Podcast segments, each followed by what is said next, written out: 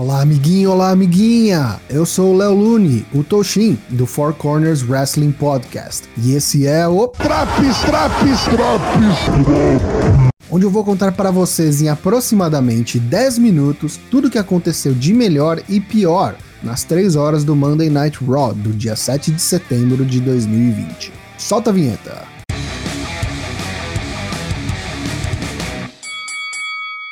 Mais uma vez, começamos o programa com Randy Orton e ele questiona se Drew McIntyre conseguirá se recuperar a tempo do combate entre eles pelo WWE Championship no Clash of Champions Gold Rush. A resposta temos sem demora, pois Drew McIntyre chega ao Raw dirigindo uma ambulância, vai ao ringue e atinge Orton com um devastador Claymore Kick, deixando a víbora desacordada.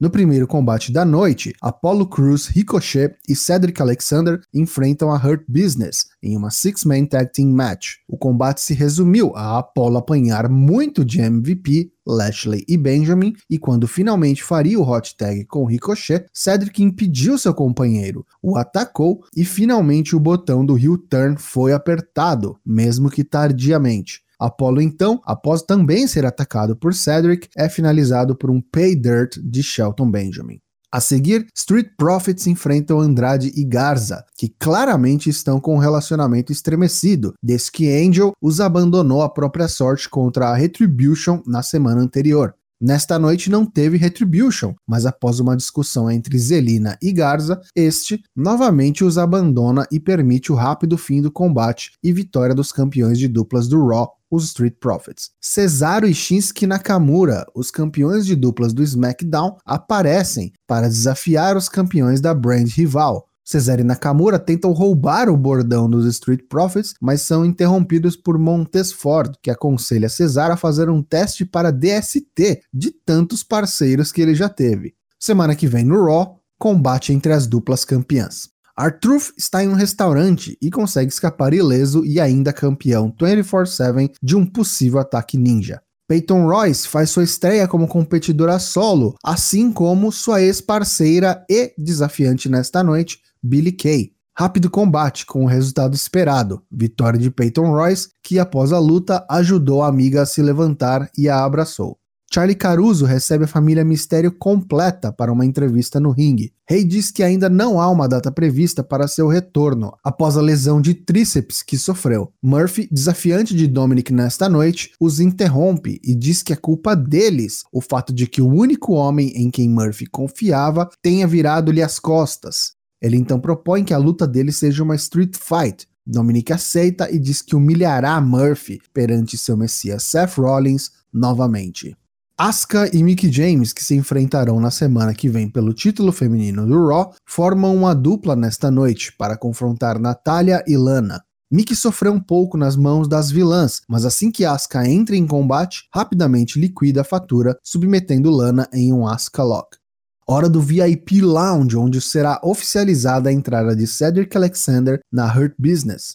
Cedric diz que estava cansado de lutar por oportunidades por título para os outros e não por ele, e que, como o MVP havia dito anteriormente, é realmente muito difícil ser parceiro de alguém que tem como bordão The One and Only. Cedric é interrompido pelos Viking Raiders. Juntam-se a eles Apollo e Ricochet. Os quatro nada falam, só trocam acenos de acordo e partem para o ringue. A porrada come solta. Após o intervalo, é oficializado e iniciado o combate 4 contra 4. A luta começa lenta, com a dominância de Shelton e Bob, que carregam o piano por boa parte da luta, mas depois engata uma terceira marcha e fica menos pior. A controversa vitória da Hurt Business acontece quando, após um Michinoku Driver de Cedric Alexander, supostamente Ricochet dá kick-out antes da contagem de 3, mas o combate é encerrado pelo árbitro.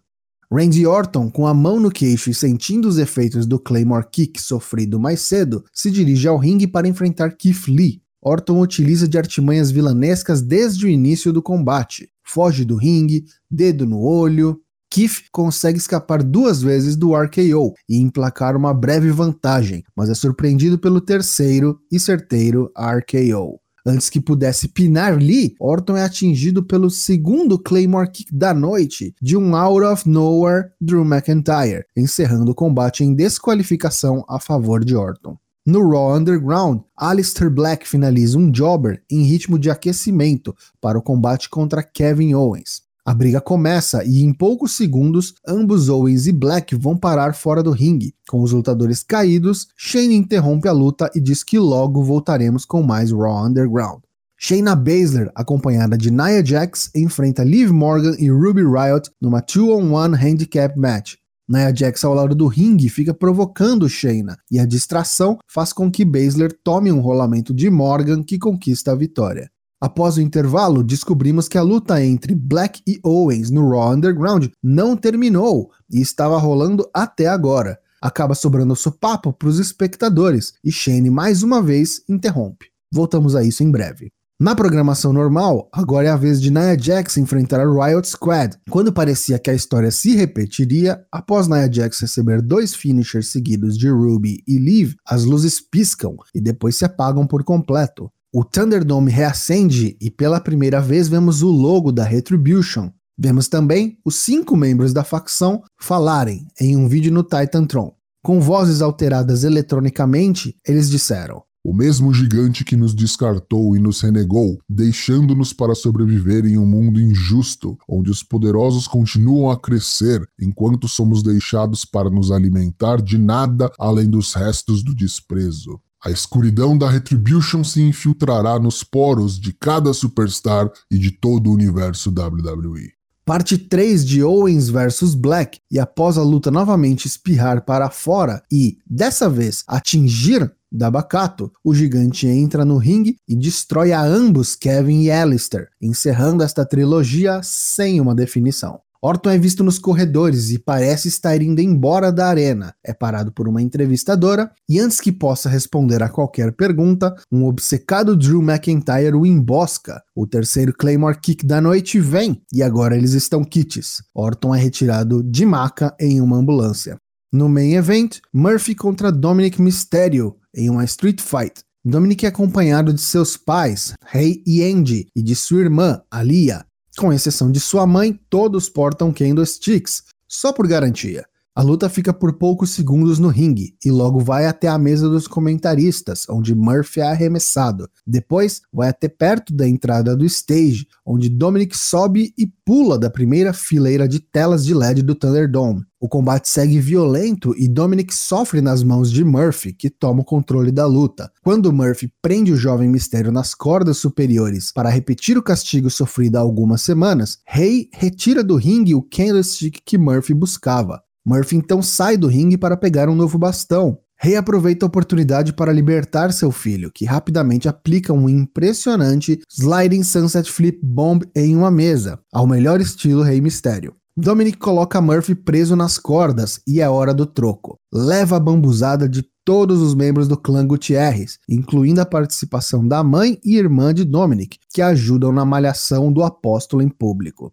Murphy não tem opção a não ser desistir do combate. Rei diz esperar que o Messias Seth Rollins esteja vendo tudo isso, e o programa termina enquanto a família Mistério continua a descer a paulada em Murphy. Pontos negativos deste Raw de 7 de setembro de 2020. Mais uma vez, a grande maioria dos combates da noite não tem uma definição regular. Ou acontece um heel turn, ou uma distração, ou simplesmente não termina. A impressão é que o peso das histórias, de qualidade duvidosa, é muito maior que a questão técnica dos combates em si, na hora de bucar essa bagunça. Não bastasse isso, eu já estou cansado de ver as mesmas storylines. Por exemplo, Apollo enfrenta a Hurt Business há 10 semanas seguidas, desde junho, e somente agora seguiram com o heel turn de Cedric. É muita enrolação e falta de timing. Shayna Baszler, apesar de campeã, evidentemente continua no caderninho de superstars que o Vince não gosta. Só isso explica essas vergonhas que ela tem que passar. Peyton Royce e Billy Kay são amigas ou inimigas? Não tem face nem heel nessa história? Por que uma traiu a outra na semana passada e terminaram a tag então para depois se abraçarem novamente? Não faz sentido. Já os pontos positivos deste Raw, se é que existem. A Retribution está cada vez mais branda e pouco ameaçadora, mas, finalmente, podemos ouvi-los falar e provavelmente os cinco membros mascarados mostrados devam ser a formação final. Mais um ato que demorou a desenvolver e perdeu o meu interesse. Espero que ainda tenha salvação. Apesar de formulaico e repetitivo, Drew McIntyre e Randy Orton continua sendo uma das poucas coisas interessantes do Raw, com Keith Lee perifericamente se relacionando com ambos os competidores e plantando sementes para futuras rivalidades. Dominic Mysterio no main event continua a surpreender positivamente e nessa semana, apesar de não ter feito nenhum combate espetacular, mostra que tem talento nato para a luta livre e, na minha cabeça, deixa de ser aposta e já é verdadeiramente um WWE Superstar. Essa edição do Raw leva nota 5 de 10.